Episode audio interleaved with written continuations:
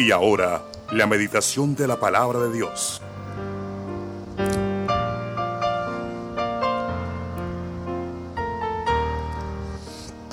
Bueno, en esta mañana, eh, aunque usted no crea, la palabra de Dios tiene unas, unas indicaciones para todos nosotros. No es solamente para que tú y yo vivamos como gente salva en esta tierra, perdón, sí, salva, sino que también aprendamos a vivir la vida que Dios ha diseñado para nosotros. Dios sí está interesado en que tú seas feliz. El problema es entender cómo se vive esa felicidad. Hoy hay una angustia, un afán tremendo en buscar la felicidad. Eh, por todas partes. Los eh, psiquiatras, los psicólogos ya no saben qué hacer a veces porque la gente está buscando felicidad.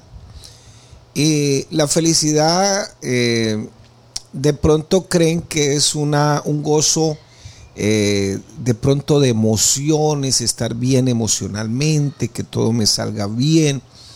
Pero esa no es la vida que el Señor trae porque el Señor diseñó otra vida. Y, la vida viene con todas, un paquete incluido de problemas, de dificultades, de alegrías. ¿Por qué mucha gente cae en las drogas? Y no solamente en las drogas, hay gente que se vuelve adicta al sexo, hay gente que se vuelve adicta a ciertas cosas que eh, son como los apegos que dicen los psicólogos, y que hacen que a medida que va pasando el tiempo las personas también quieran aumentar su nivel, su nivel, así como cuando tú te masticas un chicle y le encuentras ese saborcito rico, pero quieres más, ya no, se ya no te satisface un solo chicle, sino que todo el día quieres estar ahí y entre más más. Y les vas, le vas inyectando una dosis de azúcar a tu organismo. Está trabajando el páncreas, trabajando todo, porque trabajan todas las glándulas salivales y vas a tener un problema serio con el tiempo. Bueno, esta vida para muchos está llena de apegos. La Biblia le llama la idolatría. Pero en esta mañana quiero compartir un tema bien especial y lo hemos titulado Aplicando la gracia recibida para evitar desgracias en la vida. Esa gracia que Dios te dio, que Dios me dio cuando yo me entregué al Señor, cuando yo escuché la palabra, cuando yo vine a Él en arrepentimiento y fe, recibí la gracia del Señor porque la salvación que Él nos, Él nos ofrece es totalmente gratuita. No es por obras, como dice la Biblia, para que nadie se gloríe. No es porque tú regales el mercado, no es porque tú hagas buenas acciones, no, todo, e, todo eso que tú haces y debes hacer, por supuesto, es el resultado de haber recibido la gracia del Señor. Así como cuando tú y yo recibimos un regalo de parte de alguien, nos agrada ese, regalo, es inmensamente costoso y no sabemos dónde poner el que nos da. Ay, siga, siéntese por favor, ¿qué va a comer? Le provoca un cafecito, etcétera, etcétera. Bueno, el Señor nos ha dado una gracia, pero dice la Biblia que si de gracia recibisteis, dad de gracia. Si la gracia la entendiéramos y la aplicáramos en todos los niveles de la vida, sobre todo en el matrimonio, créame lo que en este tiempo existirían menos divorcios. Como me escucha, menos divorcios. La Biblia nos enseña que la sabiduría grita por las plazas. ¿Cuándo grita la sabiduría? Cuando hay un divorcio, cuando un joven cae en las drogas, cuando no sabemos manejar nuestra vida personal o nuestras relaciones interpersonales, la sabiduría está gritando por allá. ¿Qué pasa con los cristianos? ¿Qué pasa con los cristianos? ¿Y qué es la sabiduría?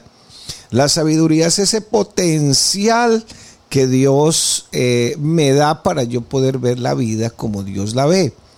También se puede traducir como el temor a Dios.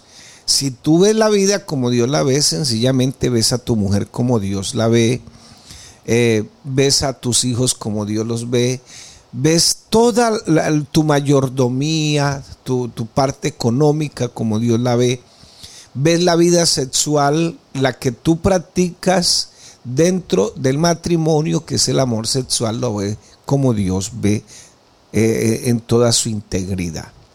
Entonces, aplicando la gracia recibida para evitar desgracias al, para evitar desgracias al, a, a la vida también. Bueno, yo creo que en esta mañana, mis hermanos, tenemos, tenemos algo muy grande entre nuestras manos, grande, realmente grande. Y, yo creo que nosotros a veces eh, dejamos, de, dejamos de, vivir esa vida que Dios quiere, sencillamente porque no sabemos vivir la vida eh, como, la, como Dios la tiene en el Evangelio. Pero qué bueno en esta mañana poder entender que tenemos algo muy grande entre las manos. Ese, ese, gran, ese algo muy grande entre las manos es la gracia que Dios nos ha dado. Entonces, Efesios capítulo 2, versículos del 1 al 5 dice de la siguiente manera, y Él, o sea, el Señor Jesús, os dio vida a vosotros cuando estabais muertos en vuestros delitos y pecados, en los cuales anduvisteis en otro tiempo, siguiendo la corriente de este mundo conforme al príncipe de la potestad del aire, el espíritu que ahora opera en los hijos de desobediencia. Entonces, imagínese usted, mi hermano, eh, ¿cuáles son los hijos de desobediencia? Pues los que le obedecen más al diablo que a Dios.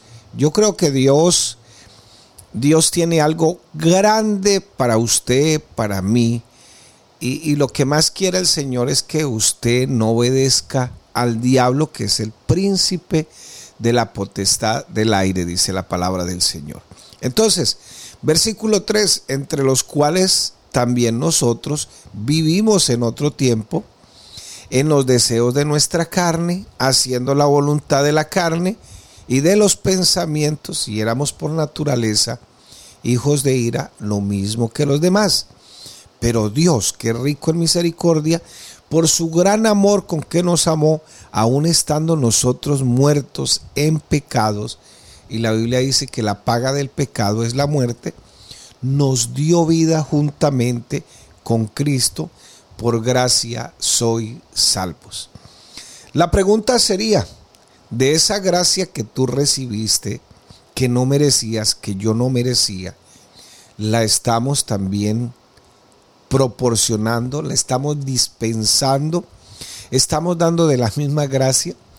Pero yo creo que por ahí el 2, 3, 4, 5, o me atrevo a decir el 10% de los cristianos, poca gracia damos a veces. Y por eso es que si fuéramos dispensadores de la gracia de Dios, menos conflicto tendríamos en este mundo. Uno ve cristianos en las redes sociales eh, eh, montando cosas acerca de, ¿cómo, ¿cómo, es que se le llama políticamente? Eh, haciendo polarización, esa es la palabra correcta, haciendo polarización en las redes sociales, etcétera, etcétera. Y yo sí, lo, yo le aconsejo, mi hermano, que ojalá tenga mucho cuidado con eso, porque nosotros somos dispensadores de gracia. ¿Y qué es polarizar? Polarizar es el término para decir, eh, eh, hacer que otras personas tengan rencores, que choquen políticamente, que esto, que el otro, comentarios. La Biblia nos enseña que nosotros tenemos que honrar incluso a nuestros gobernantes. La honra la hacemos no porque se lo merezcan, sencillamente lo hacemos porque somos cristianos, somos hijos de Dios y mientras que el Estado no pase por encima de los principios que yo practico, yo debo sujetarme. Por eso el apóstol Pablo, escribiéndole a Timoteo, dice, hagan oraciones, rogativas para que podamos vivir quieta y reposadamente. Eso es para que se pueda predicar el Evangelio y nadie ponga problema, pero estamos orando, no, estamos espolarizando y tenemos la razón y políticamente decimos, y pero hay que tener muchísimo cuidado con eso porque nosotros somos dispensadores de gracia. Entonces, ni en su vida congregacional, ni en su vida familiar, ni en su vida laboral, ni en su vida social, el cristiano debe vivir en constante enemistad. No podemos. ¿Por qué? Porque entonces el cristiano no, no, ha logrado la madurez que Dios exige, que no tiene disciplina para respetar a los demás regularmente, extendiendo por supuesto la gracia, dispensando la gracia de Dios que ha recibido de manera gratuita y abundantemente. Pero echemos una recordadita en esta mañana y pregúntese qué es la gracia. Vamos a suponer que eh, en estos momentos, bueno, Yardi Lule murió, pero por eso lo vamos a tomar de ejemplo. Aparece Ardila Lule con sus millones y, bueno, a usted le monta una empresa, todo eso.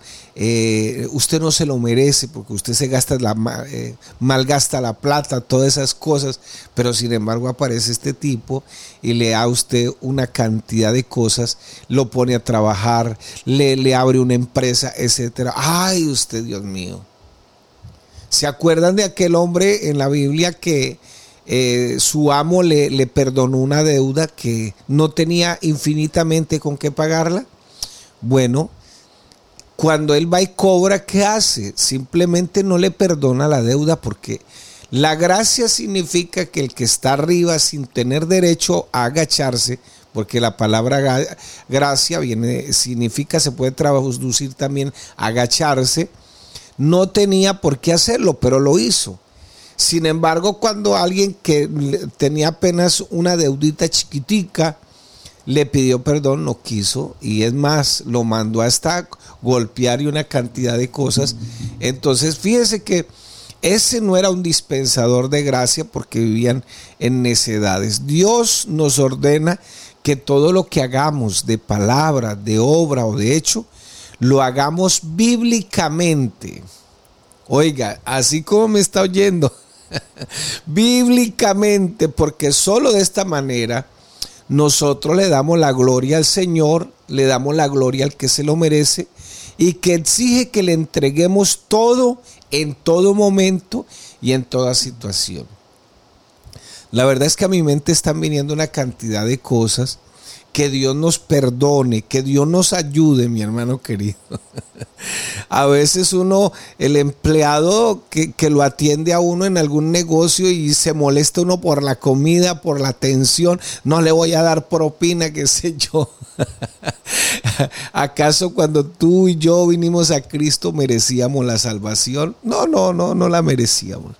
Es más, qué bueno que usted al empleado antes de que lo atienda le dé la, le dé la propina.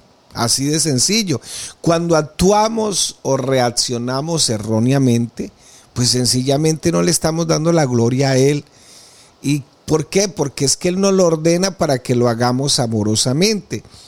Cuando mantenemos nuestras relaciones eh, eh, interpersonales, tanto en la iglesia, la familia, los vecinos eh, con respeto, entonces es posible que también actúen ellos conmigo con respeto, que yo tengo que hacerlo con mucha sabiduría, con mucha fortaleza a veces, con mucha valentía, porque eh, también a veces, eh, a pesar de que uno intenta hacer todo lo posible, tenemos que separarnos de algunas relaciones tóxicas ¿Por qué? Porque estamos aplicando la gracia de Dios que hemos recibido y pues estamos tratando también de evitar desgracias en nuestra vida. A veces, a veces es complicado este tema, complicadísimo. Pero sobre todo, yo hablaba en estos días que un dispensador, eh, eso se ve muchos en, en las universidades, en los hoteles cinco estrellas, ponen un dispensador de agua y sobre todo en los climas calientes, agüita fría y entonces uno oprime un botoncito y ese botoncito lo que hace es que le bota a uno agua así refrescante, rica, sabrosa. Pero la cuestión es, eh, tú estás siendo como el refresco de los demás, donde la gente puede acudir a ti o simplemente tú eres un pozo de amargura, un pozo de división, un pozo, de, un mar de problemas pero yo creo que las palabras del apóstol Pablo eh, son concernientes en esto que estamos hablando, porque la gracia que Dios demostró para darnos salvación y la obligación que tenemos de la misma gracia que recibimos de vivir en unidad, eh, son como saetas, son como flechas que deberían traspasar el corazón de quienes hemos aprendido a ser dispensadores de la gracia que recibimos. Yo creo, mi hermano querido, en esta mañana, eh, que esto de, la gracia no es tan sencillo. Eh, es más complicado. La gente con la ley podía eh, aplicar ojo por ojo y diente por diente. Pero la gracia es mucho más complicada. El Señor dice, si alguien te pide la capa, dásela. Si alguien te golpeó por una mejilla, pone la otra. No, queriendo decir eh, literalmente que tengas que hacerlo, sino que sencillamente eh, cuando tú discutes con alguien no tienes que levantarle la voz, pero caemos en esa desgracia de que como el otro me levantó la voz, yo levanto más a ver qué vamos a hacer. Y como dijo alguien, píntela ver. Pídela a ver, yo se la coloreo, dicen algunos. Pero la gracia va mucho más allá, hermano querido. Entonces, recordemos siempre nuestra condición anterior, estábamos muertos espiritualmente, vivíamos en pecado como muchos viven hoy que desprecian e ignoran a Dios, nuestro Rey y Señor, nuestro Padre, anteriormente pues era el diablo, pero nuestro Rey y Señor hoy se llama Jesucristo y Él es el que gobierna nuestros corazones. Eh, el Señor seguirá siendo admirable en todo el sentido de la palabra, como persona, como Dios, porque sencillamente cuando Él tenía que decir algo, y, para no despertar suspicacias ni políticamente ni con la gente, lo que él hacía era decir una parábola. Pablo nos enseña que todos nosotros vivíamos dominados por nuestras pasiones. Eh, puede traducirse esa palabra pasiones como emociones y no solamente éramos objeto de la ira de Dios, sino que además podíamos vivir la vida, no podíamos vivir la vida en paz, en santidad, en responsabilidad, en amor, pero ahora sí estamos obligados a vivirla ese cuentico de que yo soy así, eh, a mí de, malas, todo eso, eso tiene que recogerse porque entonces, ¿qué estamos haciendo con la gracia divina? Efesios 2, 4 y 5 le voy a leer en la nueva traducción viviente. Dice, pero Dios es tan rico en misericordia y nos amó tanto que a pesar de que estábamos muertos por causa de nuestros pecados, nos dio vida cuando levantó a Cristo de los muertos. Claro, eso tiene un paralelo con Romanos 4:25. Es por la gracia de Dios que ustedes son salvos, dice Pablo. Cuando en los conflictos actuamos con respeto, sin maltratar, sin insultar, sin ser violentos y tratando de sanar las relaciones o alejarnos de quienes deciden ser problemáticos entonces estamos extendiendo la gracia y sabiamente estamos evitando todas las desgracias posibles. Así que mi hermano, por eso, si la gracia estuviera un poquito más involucrada en nuestros matrimonios, téngalo por seguro que habrían menos divorcios. Claro, habrían menos hijos por ahí. ¿Por qué? Porque si actuamos sabiamente, y si definimos la sabiduría como el potencial que Dios nos dio para ver la vida como Dios la ve, pues las cosas serían a otro precio. La pregunta es, ¿tú estás siendo dispensador de la gracia de Dios en esta mañana? ¿Estás aplicando lo que has recibido para con los demás? ¿O simplemente dices, a mí el que me las hace me las paga? Entonces estarías en la ley y no estarías en la gracia. Si alguien te pide que le ayudes a cargar un balde de agua una cuadra, ve con el dos. Dice la Biblia, vaya con el dos. Entonces, claro, las cosas hay que manejarlas con mucha sabiduría. Dice Colosenses capítulo 3 del versículo 2 en adelante, vestidos pues como escogidos de Dios. Oiga, fíjese el vestido, santos y amados, de, eh, de, entrañable misericordia, de benignidad, de humildad, de mansedumbre, de paciencia. Vea todo lo que involucra la gracia en nuestras relaciones interpersonales. Soportándonos, soportándonos unos a otros y perdonándonos unos a otros si alguno tuviera queja contra otro.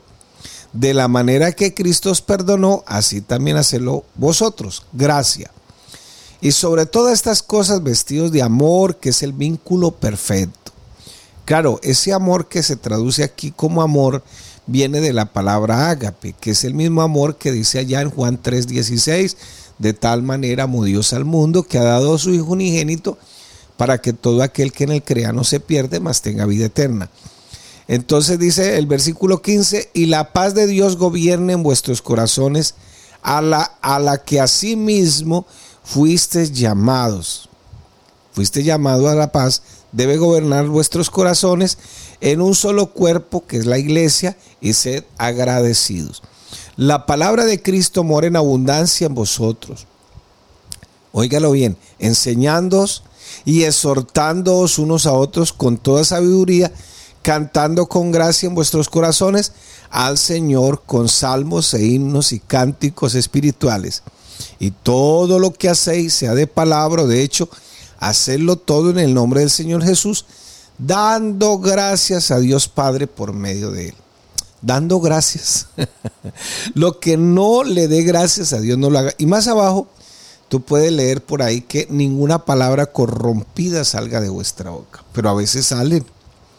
Y cuando salen, pues lamentablemente estamos en eh, estamos en rebeldía con la palabra. Ninguna palabra corrompida salga de vuestra boca. Nada malintencionado, nada. Eso es gracia, mi hermano querido. Eso se llama gracia. Entonces, la pregunta en esta mañana es, ¿estás aplicando la gracia en todos tus conflictos, en todas tus reuniones, en todo lo que haces? ¿Las estás aplicando? ¿Cuál es nuestro compromiso en esta mañana? Señor, me comprometo a disfrutar de la gracia que tú me das. Tan lindo, ¿cierto, mi hermano? Que cuando tú te arrodillas, yo me arrodillo. Señor, perdóname.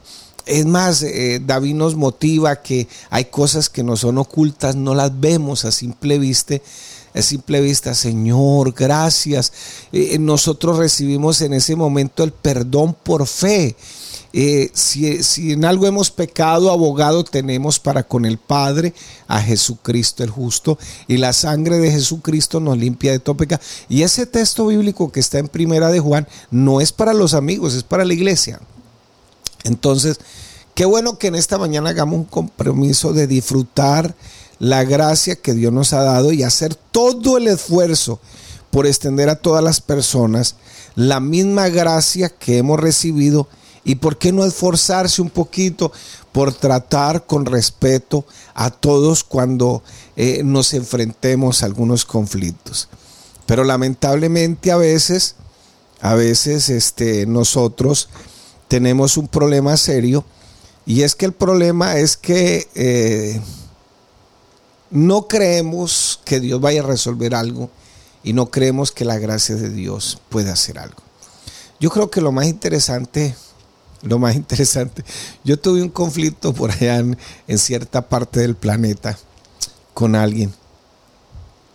Y era para dejarle de hablar, sinceramente. Era y mi carne me decía, no le vuelva a hablar, no le vuelva a dirigir la palabra. Me trató, me, me pegó una regañada delante de la gente sin, sin, sin, sin fundamento. Me, decimos aquí en Colombia, me pegó una vaciada ese señor impresionante. Sin embargo, eh, yo me fui con la cabeza agachada y, me puse a orar al Señor porque a uno le da rabia y a uno le da ira y uno quisiera como vengarse en ese momento. Pero no, no fue así. Y, lo que hice fue como pedirle a Dios que me diera como ayuda en ese momento para soportar eso. Al otro día que me paré temprano e iba a hacer un programa, eh, lo saludé, le dije, vecino, buenos días, Dios me lo bendiga. Y el vecino se quedó mirando y lo único que le, tocó fue contestarme. Así que, eh, hermanos, yo creo que Dios es muy bueno y para siempre es su misericordia. Pero qué bueno en esta mañana eh, poderle decir al Señor que nos ayude en todas nuestras relaciones interpersonales para la honra y gloria del Señor.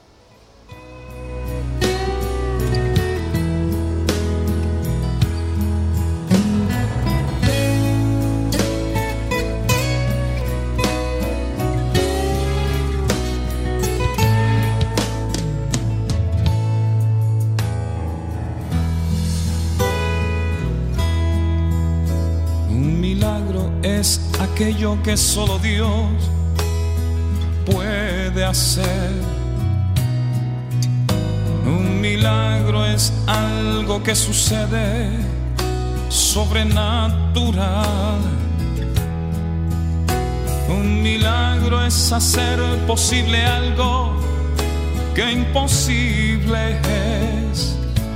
Y solo en Jesús lo imposible pierde su existencia. Un milagro sucede cuando el hombre nada puede hacer. Un milagro ocurre aunque todos digan, aquí todo acabó. Y creerle a Jesús, porque para el que cree en Él, todo le es posible. Porque para el que cree en Él, todo le es posible. Yo creo en ti.